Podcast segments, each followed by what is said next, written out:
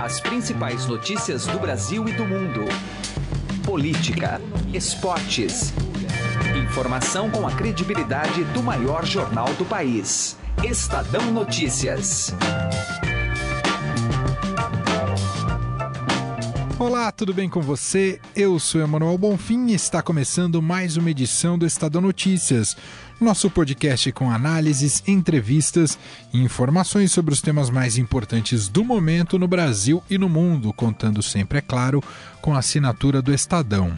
Edição de hoje analisa o movimento do PSDB em convergir para Geraldo Alckmin como novo presidente do partido. A convenção, que deve aclamar o novo postulante, marcada para o dia 9 de dezembro, será mais do que um ato de união do partido. Poderá servir, acima de tudo, para lançar a candidatura de Alckmin à presidência. Para muitos analistas, ele pode conduzir o chamado centro no espectro eleitoral, ainda sem opções robustas e pressionado pelo populismo eficaz da extrema-direita com Jair Bolsonaro e da esquerda com Lula. Conversamos sobre este assunto aqui no programa com o cientista político Bruno Souza da Unicamp. Não perca instantes para ouvir a análise dele.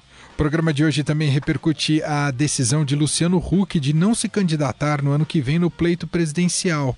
A colunista Andresa Matais conta que a saída do apresentador seria favorável ao prefeito de São Paulo, João Dória, que tem um perfil mais parecido com o de Huck ao menos dentro daquilo que revelou as pesquisas internas contratadas por alguns partidos. Dória, no entanto, tem deixado de se colocar como presidenciável neste momento, o que não exclui a possibilidade de outro partido cortejá-lo a partir de agora. Para participar do programa, mande seu e-mail para a gente no podcast.estadão.com. Lembrando sempre que este programa está disponível no Spotify, você pode acompanhar todas as nossas publicações por lá. Só colocar no campo de buscas o nome do programa Estadão Notícias e assim você tem diariamente todas as nossas publicações. Ouça e participe. Estadão Notícias. Direto ao assunto com José Neumann e Pinto.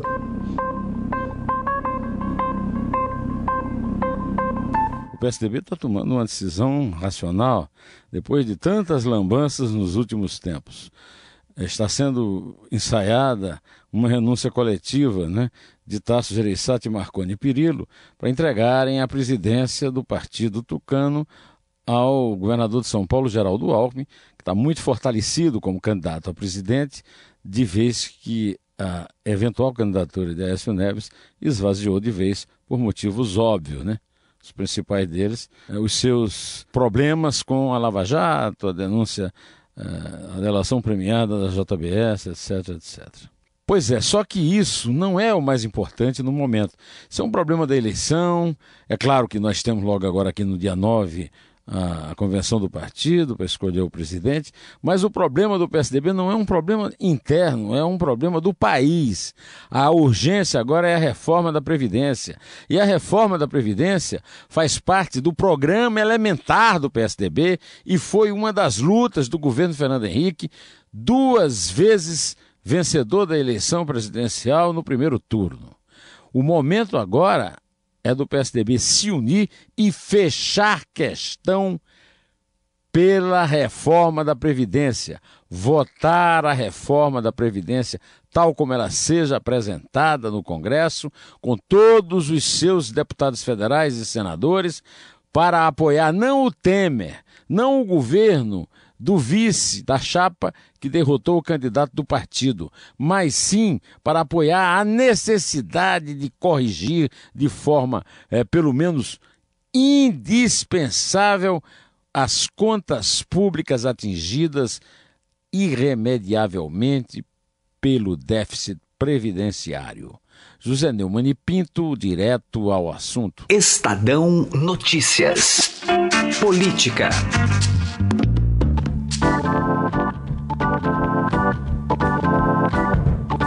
Nosso contato agora é com Bruno Souza, doutorando em Ciência Política pela Unicamp, professor dos cursos de Educação Política e pesquisador do Laboratório de Política e Governo da Unesp de Araraquara. Tudo bem, Bruno? Tudo bem, Manuel? Como é que você está, querido? Tudo certo. Bruno, vamos falar inicialmente sobre o PSDB, agora convergindo em torno do governador de São Paulo, Geraldo Alckmin. Mais do que isso talvez simbolicamente possa representar aí uma união de um partido dividido, isso no fundo é quase um lançamento da candidatura do Alckmin? Não, não tem a menor dúvida. Essa articulação tem muito um sentido de integração interna, assim, ou enfim, de apaziguamento de algumas alas dentro do próprio PSDB.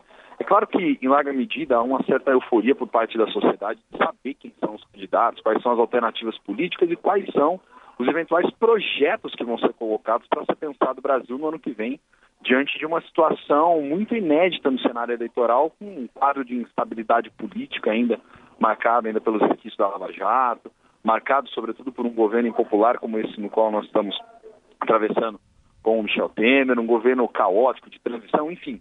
É claro que, em alguma medida, as pessoas querem ter clareza de quem podem ser os potenciais candidatos, e Alckmin sempre se colocou como um nome, muito embora ele mesmo não venha propagandeando isso. Tem mantido uma postura que, do ponto de vista comparado a outros colegas, vamos dizer assim, né, como Bolsonaro, como o próprio ex-presidente Lula, que estão abertamente em campanha pelo Brasil, né, para podermos falar no português claro, ele se mantém numa postura mais técnica, numa postura mais quieta, numa postura mais calada, porque em alguma medida acredito que não é o momento de exposição.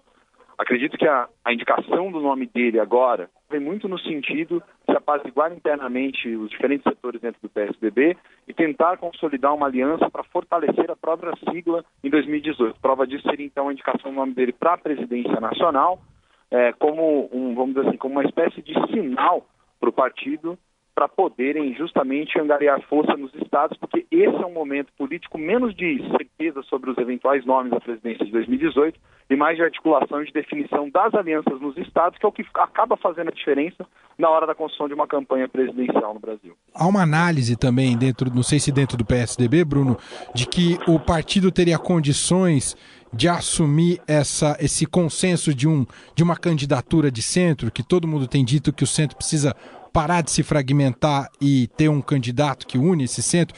O Alckmin talvez tenha esse potencial, Bruno? Eu acredito que ele possa ter esse potencial sim, até porque se a gente parar para pensar, é, o cenário do que a gente tem, tem sido desenhado até agora, ao menos dessas figuras que têm aparecido hora ou outra nas pesquisas que são eventualmente levantadas como potenciais nomes de presidência, por que, que eu digo pesquisas que eventualmente levantam nomes para a presidência? Porque nós estamos muito distantes do pleito. A gente sabe que a eleição no Brasil ela é decidida aos 45 do segundo tempo. E mais do que isso, nós lidamos também com um eleitorado cujo eleitor mediano não, não vai carregar essa memória a, a, quase um ano da, da época do pleito, realmente, né, de quando vão ocorrer as eleições. Então, assim, são nomes que se desenham na, na perspectiva de fazer, inclusive, testes de aceitação junto ao eleitorado, junto às pessoas, para ver quais, qual seria, eventualmente, a capacidade política desses nomes em angariar forças né, para as eleições de 2018. Acredito que Alckmin pode ser esse nome, nome mais ao centro, por quê? Porque nós temos as polarizações muito fortes, né? nós, temos, nós, nós estamos acompanhando no Brasil uma radicalização do discurso, tanto mais à direita quanto mais à esquerda, que tem levado parte daquele eleitor que não quer nem uma candidatura do Bolsonaro e nem um Lula, por exemplo, para poder ficar mais claro dentro desse atual cenário do que tem aparecido, que talvez queira um nome mais da conciliação, um nome mais do, do apaziguamento, em alguma medida, um nome, um, nome que tenha, uh, vamos dizer assim, uma proposta mais técnica, algo nesse sentido. Então, acredito que talvez parte da classe política, setores do próprio PSDB e de outros partidos, né, como a gente viu uma articulação do Gilberto Kassab também pelo PSD, na busca de um nome que pudesse ter uma capacidade de passar para o eleitorado talvez uma mensagem de maior tranquilidade, de maior firmeza, né, de que tenha algo para mostrar-se em termos de gestão e que fuja um pouco mais dos extremos ideológicos e dos extremos do discurso político. E dentro dessa linha do centro, Bruno, Alckmin teria que, digamos, percorrer um trajeto de reconstruir uma ponte com o atual governo do PMDB, que está muito apartado por conta de como o PSDB paulista se posicionou em relação às denúncias contra o presidente Michel Temer. Ele teria que reconstruir essa ponte ou a opção é ficar mais livre mesmo e distante do atual governo? Bruno? Eu acredito que vai ser uma postura de maior distanciamento de um ponto de vista mais pragmático, porém num, num, numa tônica de um discurso muito reformista ainda. Eu acredito que é um pouco isso. Até porque, em termos de avaliação mais dos dados econômicos, que é algo que tem pesado muito no atual cenário político também, né? nós temos de um lado a Lava Jato, no que diz respeito a toda a discussão sobre corrupção, a corrupção que ganhou uma centralidade na visão do eleitor brasileiro como principal problema político nacional, mas a economia que afeta sobretudo é, o bolso do trabalhador, né, enfim, no que diz respeito ao consumo. Então acredito que assim é, o discurso que vai ser feito vai ser muito mais de é, manter-se algumas das reformas mais estruturais que têm sido promovidas pelo governo, no sentido de aprofundá-las e garantir uma estabilidade econômica, uma estabilidade financeira e um incremento no poder de consumo das famílias. Acho que é isso, até porque eu, embora que seja uma, uma pura visão mais de longo prazo, né, um puro chute, vamos dizer assim, né, acredito que um dos temas que vão ser centrais vai ser o tema do, do, da, da, geração de emprego também na campanha de 2018, né, para muito além da questão da corrupção, vai ser o tema da geração de emprego. E e eu acho que colar a imagem junto com o governo diante do desgaste que ele tem seria muito negativo. Então acredito que, inclusive, parte dessa estratégia do Alckmin e de, de alguns políticos do PSDB de se manter um pouco mais distante né, do atual cenário, de não ficar dando a cara a tapa o tempo todo, de não ficar é, tentando discursar o tempo todo, vai num, num, num, sentido mais estratégico, pensando em não se colar ao governo diretamente para 2018. Muito bem, ouvimos Bruno Souza, doutorando em Ciência Política pela Unicamp, professor dos cursos de Educação Política e pesquisador do Laboratório de Política e Governo da Unesp de Araraquara. Bruno, muito obrigado aqui mais uma vez pela análise, um abraço. Imagina, Manuel, eu que agradeço, fico sempre à disposição de vocês. Um grande abraço a todos os nossos ouvintes. E ainda dentro deste assunto, nós conversamos com o presidente interino do PSDB, o ex-governador paulista Alberto Goldman. Para ele, as disputas internas na sigla são naturais. Ele vê como um processo que vai ajudar o partido a construir propostas e demarcar terreno no centro. Nós achamos que isso nos ajuda a encontrar a nossa unidade, isso nos ajuda a ser o centro de uma, de uma conjugação dos demais partidos para que a gente possa chegar na eleição do ano, do ano que vem com chances eleitorais. Presidente interino do PSDB, Alberto Goldman evitou dizer se o partido poderá se aliar no futuro com o PMDB de Michel Temer, mas garantiu que os extremos estão descartados. Eu acho que o partido sempre vai procurar construir uma ponte com partidos que estão na, nessa, nesse espectro do centro político do país certamente não fará acordos com, com o PT, certamente não fará acordos com a, a direita troglodita que nós temos em nosso país, esses acordos são impossíveis. Mas acordos com os partidos de centro, os partidos com os quais nos afinamos de uma certa forma para, para os problemas, enfrentar os problemas do país, sempre é possível. A convenção que definirá o novo presidente do PSDB será no dia 9 de dezembro. Estadão Notícias. Coluna do Estadão, com Andresa Matais. Contato hoje com a editora da coluna do Estadão, Andresa Matais, é em São Paulo. Ela não está em Brasília, está aqui na redação do Estadão em São Paulo. E, claro, grava com a gente aqui para o podcast. Tudo bem, Andresa Matais? Oi, Manuel, tudo bem? Oi para todo mundo. Andresa, acompanhamos agora essa saída aparentemente definitiva do Luciano Huck no pleito presidencial do ano que vem, ou nas pré-candidaturas e tal. O que esse cenário indica e favorece alguém, algum candidato de centro? Como é que você enxerga? Olha, Manuel, o Luciano Huck, as pesquisas indicavam que ele estava agregando os votos do ex-presidente Lula, dessa classe aí C, D e E, é, muito no Nordeste, mas também aqui na, na região do Sul e Sudeste. É, e, e ele era visto assim como um perfil de realizador, de alguém que entrega.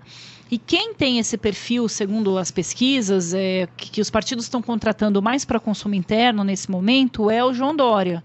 É, muito mais do que o Geraldo Alckmin. É, o Alckmin é visto como alguém que tem experiência pelos eleitores. É, mais realizador, assim, acho que colou mais a figura do Dória, que tem até aquele slogan, né? O João Trabalhador e tal, essa questão nas redes sociais é muito forte dele. É, o Dória, nesse momento, não está na, na, mais é, entre os candidatos à sucessão presidencial, mas isso não significa que ele não possa voltar à baila se a partir de agora com a saída do Hulk. De repente o nome dele pode começar a ser colocado de novo na disputa e ele também possa trabalhar de novo para isso. Ele meio, meio, que deu uma recuada porque ele começou a apanhar muito com essas viagens que ele estava fazendo pelo Brasil. Ele está mais em São Paulo agora, ao que me parece, mas está ali no banco de reservas, mas não está esquecido. É, então deve beneficiar. Se o Dória não entrar, aí esses votos vão voltar ali para o ex-presidente Lula e, de repente, é, eu não acredito que vá para o Bolsonaro, porque não é o mesmo perfil. É, então, até o Dória vai acabar. O Alckmin pega um pouco, mas não tanto quanto é, o João Dória. Então, mexe sim no tabuleiro essa decisão do Luciano Huck de não disputar a eleição presidencial. Agora, chama atenção, Andresa, que a gente acompanhou esse, essa trajetória do Luciano Huck muito calcado ainda em balão de ensaio que mede e tem relação até com a pesquisa do Estadão, é algo que mede popularidade, basicamente, popularidade no sentido de imagem, mas em termos de propostas, a gente não pôde conhecer nada do Luciano Huck, o que, que ele poderia trazer para o país, né? Muito, ficou muito superficial nesse sentido, né, Andresa? Ficou, ficou sim, porque ele não se, colo não se posicionou uh, publicamente, digamos assim. As conversas que ele estava travando eram internas. É, mas o que as pessoas avaliavam é, é, era mais do que ele faz no programa, né? A forma como ele age, como ele lida com as pessoas. Pegada é, social. A pegada social. Então, é, por enquanto era isso isso, né, que, que as pessoas estavam avaliando é, como você colocar na, na campanha, por exemplo, esses artistas que foram eleitos, né, o Tiririca, não estou comparando, é, porque acho que o Luciano Huck tem mais preparo né, do, do que o Tiririca, obviamente, até por, por formação. É, mas o, o Tiririca foi eleito porque era um voto de protesto. Né? A gente não sabia o que, que ele. Tanto é que ele dizia: eu não sei nem o que, que se faz lá em Brasília, eu vou lá para aprender. e as pessoas votaram nele mesmo assim, o que é surpreendente. Né? Então, eu acho que esse ano, é, essa última legislatura, esses últimos quatro anos, é, eu espero que ele, ele tenha ensinado para o eleitor a importância de se votar bem para o parlamento também, né, Emanuel? Porque é ali que as coisas são aprovadas, é ali que as coisas se dão, é ali que as coisas são. que o, o governo tem que negociar com esse Congresso. É, então, voltando à sua pergunta do Luciano Huck, realmente, só que ele estava se cercando de bons nomes, de pessoas, é, esse grupo, que esse movimento que ele se uniu, que é o Agora, que está é, querendo bancar é, candidaturas ao Congresso para ter uma renovação no parlamento, é, tem pessoas muito interessantes ali. É, na parte econômica, ele estava com o Armínio Fraga, que foi presidente do Banco Central, é um cara extremamente respeitado, o Roberto Freire ele é um político respeitado, tá, há muitos anos, e você não vê nada assim contra ele, né? É, o nome dele apareceu na Lava Jato, mas depois é, foi arquivado, era uma questão de é, financiamento de campanha, isso não se comprovou, então ele tem uma uma, uma biografia limpa, né? Uhum. E, e, isso era interessante. Então, acho que isso chamou a atenção das pessoas. Mas agora ele está fora do jogo e não acredito que ele vai influenciar nem, nem mais a eleição. Acho que é, é, ele, ele, a partir do momento que ele diz que sai da disputa presidencial, ele também sai do jogo é, e até de, de, de, se colocar né, como um, um player, um influenciador aí da, da eleição. Andresa Matais, editora da coluna do Estadão, aqui com a gente no nosso podcast. Muito obrigado, viu, Andresa? Obrigada a você, um abração, até mais. O Estadão Notícias desta terça-feira vai ficando por aqui. Contou com a apresentação minha, Manuel Bonfim, produção de Gustavo Lopes e montagem de Nelson Volter. O diretor de jornalismo do Grupo Estado é João Fábio Caminoto. De segunda a sexta-feira, uma nova edição deste podcast é publicada e tem tudo à disposição no blog Estadão Podcasts. Também estamos disponíveis no Spotify e mande seu comentário e sugestão para o e-mail podcast@estadão.com. Um abraço, uma excelente terça-feira para você e até mais. Estadão Notícias.